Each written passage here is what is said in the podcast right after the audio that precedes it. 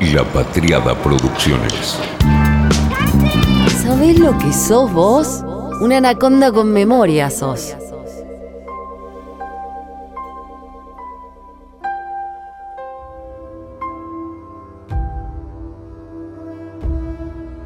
Ocho cápsulas de malta para Fray John Core, con las que hacer Aqua Vitae, decía el ex Checker Rolls de Escocia, es decir, el registro de impuestos. Ahí se iniciaba el abracadabra de la magia, nuestro Big Bang, el Génesis. Esta fue la primera mención impresa del agua de vida, nuestro whisky de hoy.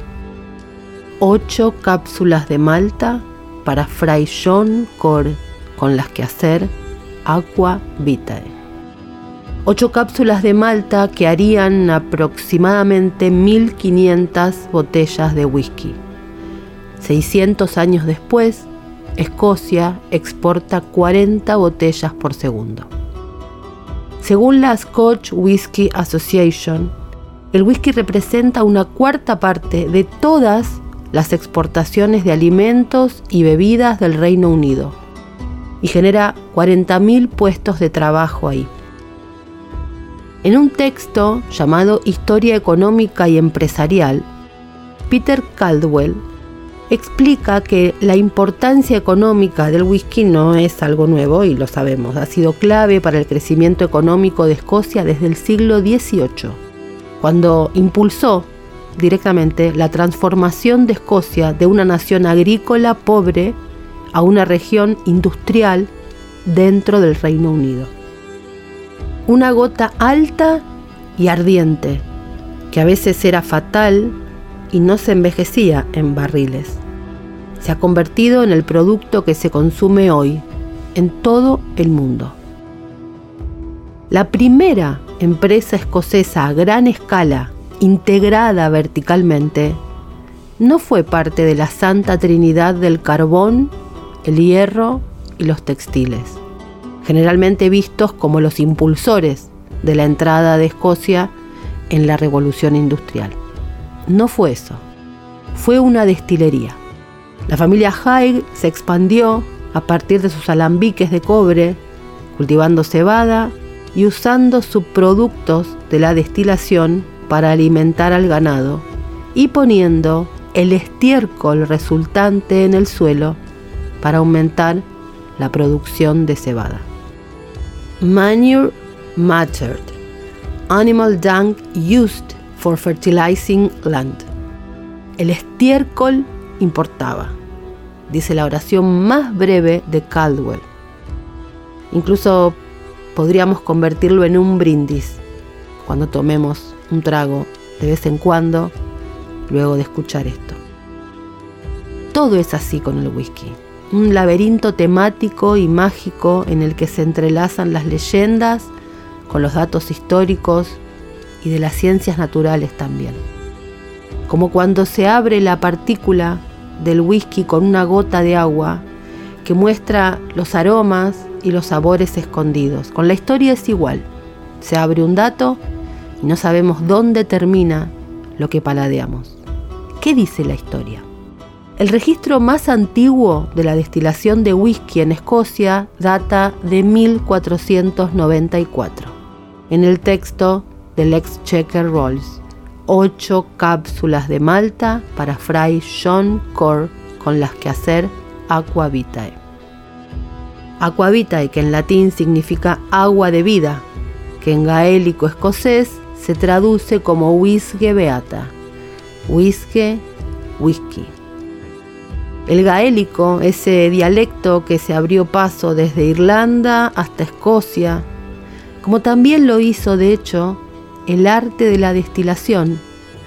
Así que gracias San Patricio, también, además de John Core. Ahí aparece entonces este fraile John Core, a quien se le dedicó este lote de Malta para hacer Aqua Vitae. Ocho cápsulas de Malta al hermano John Core por parte del rey. ¿Quién era el rey? Jacobo IV de Escocia. Jacobo IV, James IV, así se lo encuentra. Fue rey de Escocia entre 1488 y 1513. Nació el 17 de marzo de 1473, era hijo de Jacobo III. Y a poco de llegar al trono, terminó con la rebelión de los nobles escoceses que le había costado la vida a su padre. Amplió la Armada escocesa a través del desarrollo del comercio, que incluyó la fundación de dos astilleros reales y la adquisición y construcción también de 38 barcos, incluido el Michael, el buque de guerra más grande de su época. Reformó la administración de justicia penal y en el año 1497 fue protagonista de la firma de la tregua entre Escocia e Inglaterra, una tregua que duró siete años. En 1503 se casó con Margarita Tudor, hija mayor de Enrique VII de Inglaterra. Eso fue lo que dio origen a la futura unión de las coronas de Inglaterra y Escocia. Desde 1509, año en que Enrique VIII se convirtió en rey de Inglaterra, las relaciones entre ambos países se deterioraron.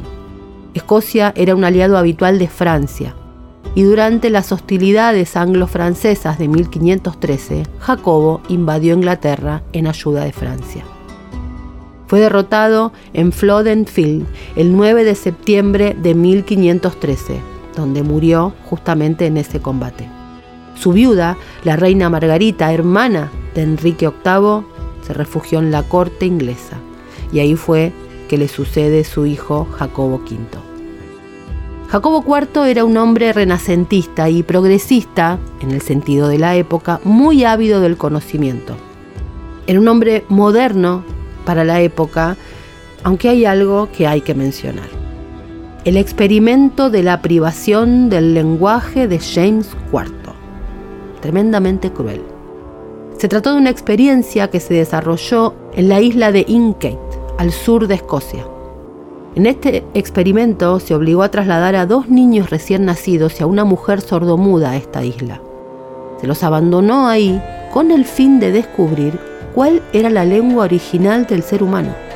La mujer sería la encargada de la crianza de estos niños en silencio y ellos aprenderían a hablar libres del condicionamiento de la comunicación humana normal, esperando que revelaran así el lenguaje original, el idioma de la naturaleza, la lengua de los dioses es decir, la pregunta de qué pasa con la lengua cuando no hay cultura oral en el aire.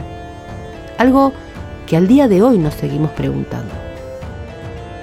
La isla también era el oscuro y siniestro escenario de otro hecho aberrante. Ahí se mantenían aislados a los enfermos de una condición médica, una enfermedad, que en 1497 afectaba muchísimo a Edimburgo. Los enfermos de Grand Gore, sífilis. Separados de los niños y de la mujer, por supuesto, los enfermos eran abandonados, aislados ahí del resto de Escocia. ¿Cuáles fueron los resultados de este experimento de los niños y la mujer? Es algo complejo hablar de resultados porque falta información fidedigna aunque hubo un arduo trabajo de los historiadores. En escrituras de la época se menciona que los niños llegaron a hablar hebreo, lo cual, según los expertos, es una falsedad y algo casi imposible. Lo más probable es que los niños o bien hayan crecido comunicándose mediante gritos y gestos, como la mamá, o bien mediante sonidos similares a los de los animales que había en la isla, ovejas, cabras. Por otro lado, también existen registros que aseguran que los niños fallecieron pocos años más tarde. Aunque la veracidad de estos datos también se pone en tela de juicio para los expertos porque nunca se supo qué pasó con este cruel experimento. De época, claro, crueldad singular del rey Jacobo IV, no estamos acá para analizar eso, nos importa el whisky.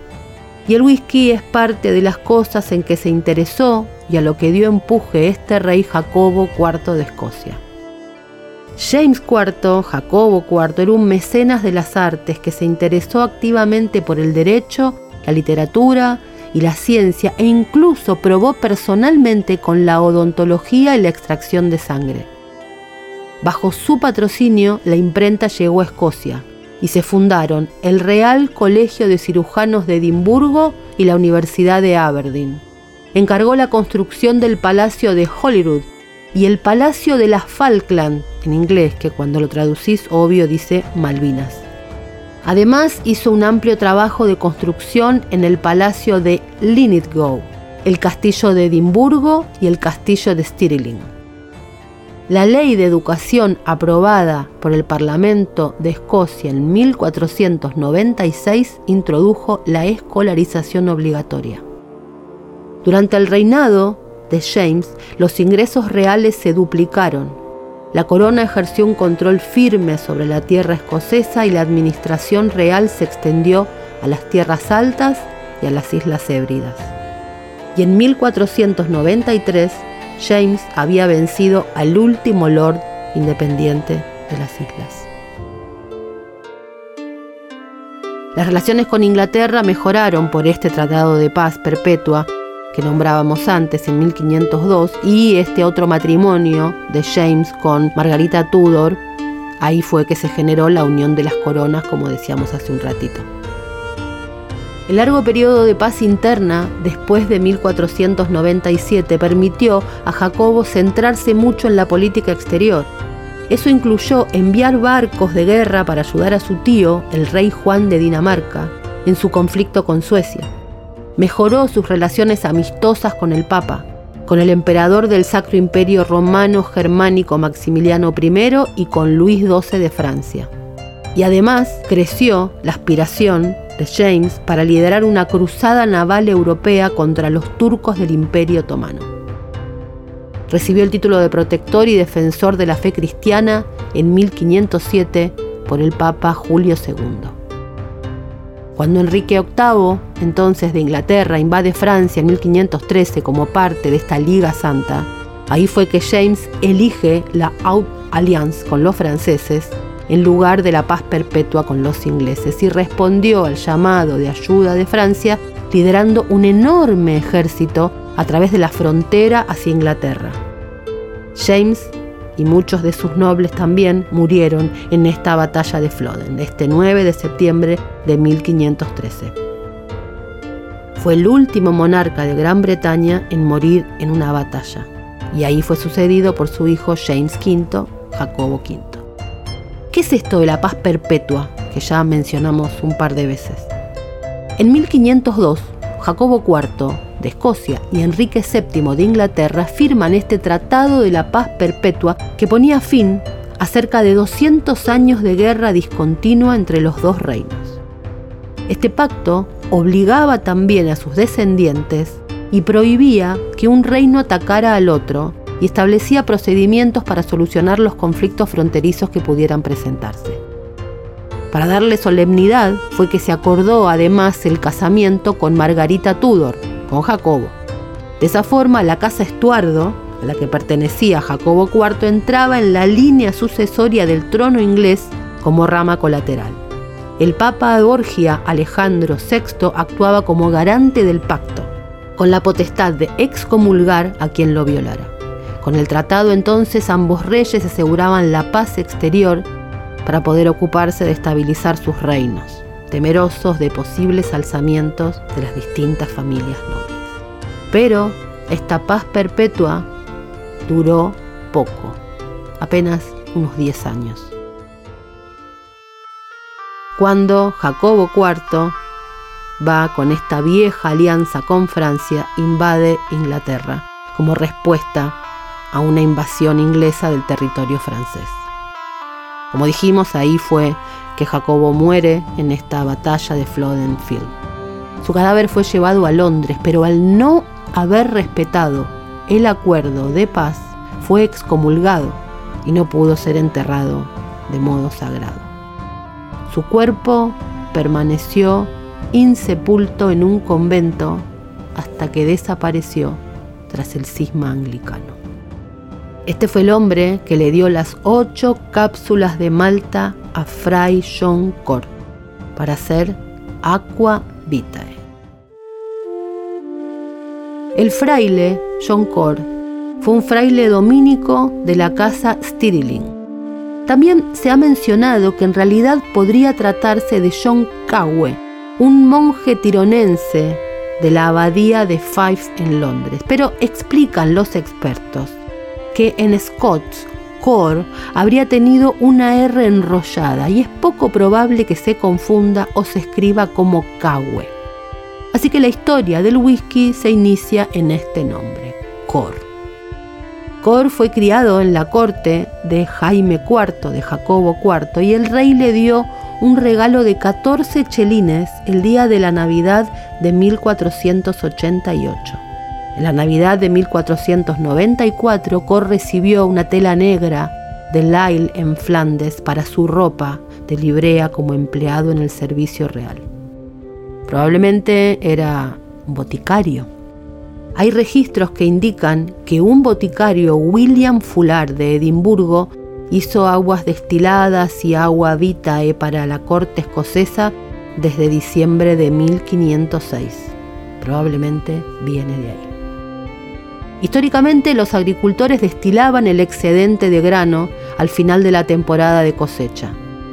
Las ocho cápsulas del fraile John Core eran suficiente cebada malteada para producir alrededor de 1.500 botellas de este potente licor.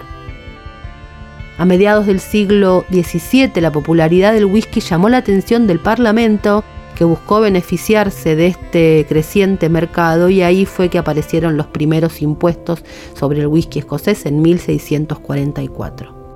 Sin embargo, lo que terminó pasando fue que estos impuestos, ya lo hemos contado, dieron lugar a una oleada de destilación ilícita de whisky en toda Escocia, y el contrabando fue entonces la práctica común durante los siguientes 150 años. Este juego de gato y ratón entre los recaudadores de impuestos y los destiladores secretos condujo algunas estrategias ingeniosas. Incluso los miembros honestos del clero escondían su whisky escocés debajo del púlpito para evitar al recaudador de impuestos. O lo escondían detrás del aroma a pan. Nuestro querido Alfie Salomon en Peaky Blinders retoma esa tradición en su destilería. Lo vemos a Tom Hardy con un pan en sus manos. Uno de los recaudadores de impuestos de aquella época no era otro que el héroe nacional Robert Burns, quien se formó como recaudador de impuestos en el siglo XVIII antes de hacerse su nombre como poeta. Su amor por el whisky escocés está muy bien documentado por el propio Burns. En 1785 escribió su oda al whisky, Scotch Drink, que habla de la calidez y la bienvenida amorosa y amistosa que generan los buenos espíritus. En Burns Night es tradicional acompañar el haggis con unos tragos de esta bebida, obviamente. En 1823 se aprueba la ley de impuestos especiales que permitía a las personas destilar whisky legalmente a cambio de una tarifa de licencia y un pago por galón. Las licencias de The Glenlivet cuentan esta parte de la historia. Hay anacondas whiskies con detalles de todo esto, obviamente. Esto eliminó el comercio ilícito y atrajo a la era moderna y esto fue la introducción del whisky de grano y el whisky mezclado y más tarde vendrían Johnny Walker, Tommy Dewar y la industria multimillonaria que conocemos hoy. Pero todo esto se inicia con nuestro John Core y ese primer registro del primero de junio de 1494. Ocho cápsulas de malta para Fray John Core, con la que hacer agua Se dice que cuando uno bebe whisky está en buena compañía. El Scotch Whisky, se dice, es un invento de gente inteligente y con personalidad. A mí me gusta decir que el whisky es tiempo, tiempo de maduración y que eso nos regala tiempo. El shot, vodka. El whisky es tiempo. Sentarse y robarle a la rutina una hora, un par de horas, jugar con los sentidos y conectarse con algo más que la rutina y el vértigo. Dice la guía Michelin, Escocia es la patria de William Hunter, maestro de la anatomía, de Sir Joseph Lister, pionero de los antisépticos, de uno de los padres de la física, Lord Kelvin, del creador de la geología moderna, James Hutton, de John Napier, inventor de los logaritmos, de James Watt, el hombre que desencadenó la revolución industrial al inventar la máquina de vapor, del inventor del teléfono, Alexander Graham Bell, del creador de la televisión, John Logie Bard, de los literatos Robert Burns y Thomas Carlyle. Pero Escocia, además, es territorio de dos inventos sin los cuales no existe la visión moderna de la buena vida, el whisky y el golf.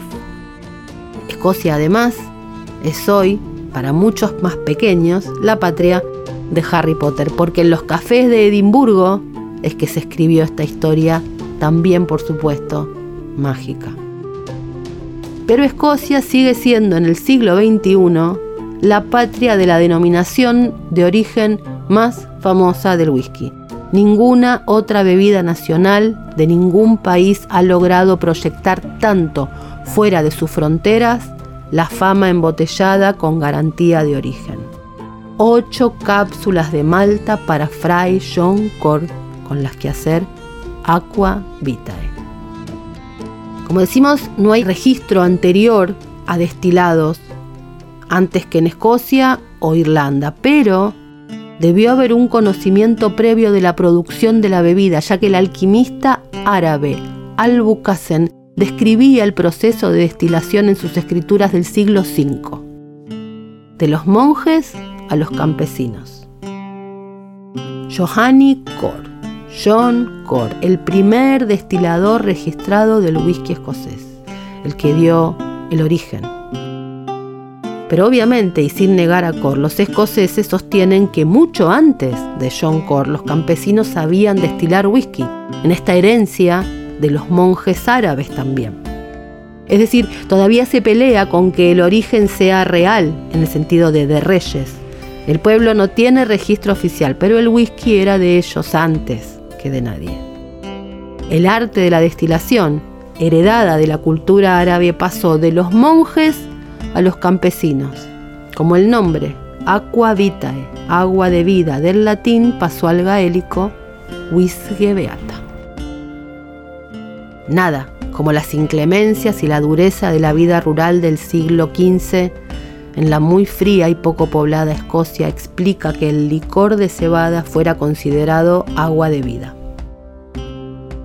De acuerdo a la mayoría de los historiadores, los monjes católicos llegaron a Escocia provenientes de Irlanda, con los misioneros encargados de cristianizar a los paganos y enseñarles a leer y escribir.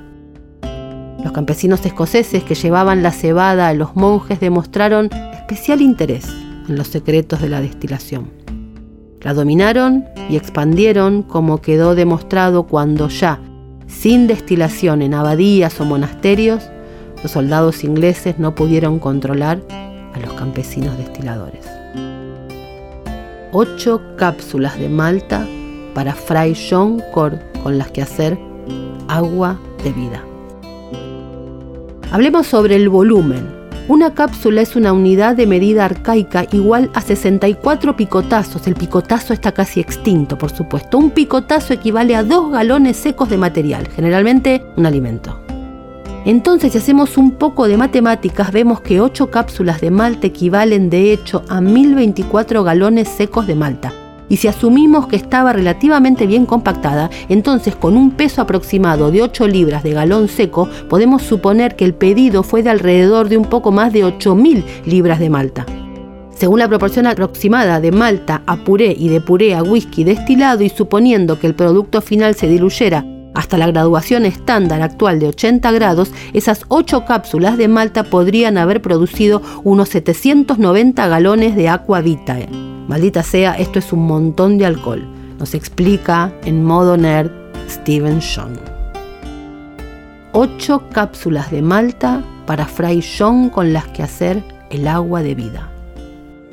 La evidencia arqueológica entonces muestra que las bebidas espirituosas se destilaban en la abadía de Lindores. ¿Hacía Fray Cor esta destilación? ¿Era el boticario? ¿Era el intendente del boticario? Solo sabemos que estaba a cargo de la malta, de las ocho cápsulas de malta. ¿Importa en este intento de armar un rompecabezas de esta historia el dato preciso de a cargo de qué estaba Fray John Cor además de las ocho cápsulas. Ocho cápsulas de Malta para Fray John Cor con las que hacer el agua de la vida.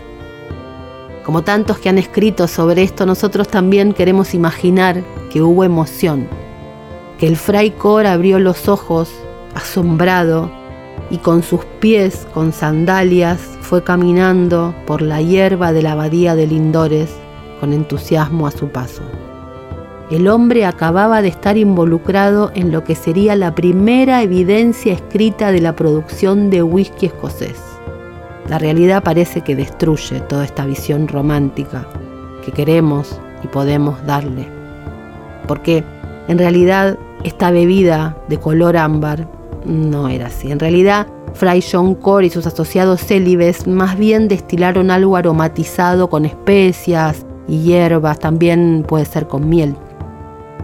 La abadía de Lindores era conocida por sus huertos de peras y ciruelos y quizá probablemente los utilizaron en el proceso de destilación. Antes del siglo XVIII, el whisky escocés no se envejecía después de la destilación. Este efecto de la maduración en madera, lo hemos contado, se adjudica a una casualidad de lo que sucedía durante el traslado en barriles de un lugar a otro. En ese tiempo de traslado sucedía algo en el barril y lo notaron cuando lo probaron a la llegada de esos barriles a destino. Otro color, otro sabor, la madera había hecho su magia. El producto final podría haber sido más como vino, brandy, un licor de frutas o ginebra, con lo que conocemos hoy como whisky. No sabemos bien. Pero los registros del tesoro nos dicen algunas cosas. Primero nos dice que la destilación había sido una cosa importante en su tiempo en la zona de Alemania y luego va bajando a Escocia. El vino, Francia. Y hasta ese momento los alcoholes destilados se habían utilizado como medicina, más que para beber por placer. Sin embargo, el dato del volumen y el momento en que se da la orden sugieren que no se buscaba un fin curativo. 8 cápsulas de malta, como dijimos, equivalían a unos 500 kilos de malta y eso habría producido unas 400 botellas de whisky. Entonces, en base a estas cuestiones, los historiadores teorizan que el rey Jacobo IV estaba en realidad ordenando agua de vida para abastecer a su ejército para la próxima campaña, para domesticar las islas occidentales. Entonces, como mínimo, el halcón se consideró útil para ayudar a los soldados a hacer frente a las brutalidades de la batalla que se venía, al aburrimiento con el que estaban lidiando de antemano y también para enfrentar el coraje holandés frente al que se venía la barbaridad. James IV, Jacobo IV, quien incluso con lo que hemos contado de los niños en esa isla, debe ser considerado un rey moderno para su época. La medicina, la cirugía, la imprenta, mecenas implicado en la ciencia, en las artes, un hombre del Renacimiento. Si bien parece, no bebió ni comió en exceso. Estaba demasiado ocupado embarazando amantes. Pero comprendió los beneficios del alcohol en los campos de la medicina, la recreación y la alquimia. Luego de su muerte, en la batalla de Flodden en 1513, las cosas cambiaron mucho. El rey Enrique VIII de Inglaterra hizo la vida más difícil a todos los destiladores de whisky, en particular a los monjes. Durante los años siguientes disolvió los monasterios escoceses y eso dispersó a los monjes por toda Escocia y se vieron obligados a empeñar sus productos en tiendas o en fincas o en granjas privadas. Así fue que se fue generalizando el conocimiento de los monjes, o en realidad combinándose con los conocimientos previos de este pueblo que sigue diciendo que ellos destilaron antes que John Core.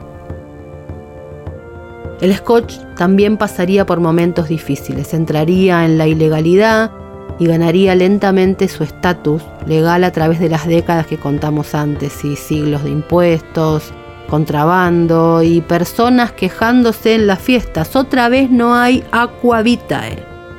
Y se lo pedía porque este pre-whisky, este agua vitae proto-alcohol, este proto-whisky, este proto-akvavit, este proto-brandy, apareció en todos los lugares por debajo desde los romanos, donde los romanos tenían un brazo de influencia, ahí aparecían registros de destilación. 1150 en Salerno o incluso 6000 años antes en la Mesopotamia. A medida que la destilación llegaba a los países del norte, donde la cerveza, como decíamos, era la bebida principal, se empezó a utilizar el grano o el puré de cereales. Los destiladores en cada ubicación fueron agregando ingredientes locales para convertirlo en sus diferentes formas de alcohol. Miel, hierbas, especias en Escocia, la fruta de Francia, que haría un brandy incoloro o de vie, y los cereales, las papas, en la impenetrable tristeza de Escandinavia. Eso fue lo que convirtió su aqua vitae en el akvavit. Este proceso de destilación nos da muchísimo en el sabor y en el lenguaje alcohólico. Los boticarios y destiladores medievales pensaban que el proceso de destilación sumaba fuego, literal, a un líquido. Ahí fue donde nació la idea de fuego líquido. Y los vapores transparentes que empezaban a correr a través de los tubos y las bobinas llevaron a la gente a hablar de los espíritus en los alcoholes destilados.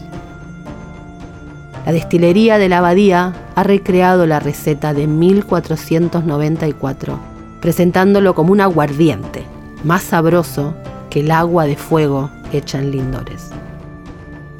Friar John Cork Quincentenary es una botella de litro de whisky escocés de mezcla, un blend, de edición limitada embotellada por United Distillers en 1994, para celebrar, por supuesto, el quinto centenario del primer registro escrito de whisky escocés, al hermano John Cork, por orden del rey, para hacer Aqua Vitae, ocho cápsulas de Malta. Esta mezcla fue una de las siete versiones producidas por las diferentes compañías de bebidas para el Spirit of Scotland Trophy, una competencia organizada por la International Wine and Spirits Competition en 1994 al hermano John Cor, por orden del rey, para hacer Aqua Vitae, ocho cápsulas de Malta. Slange, hermano Cor. Fue una realización de la Patriada Producciones.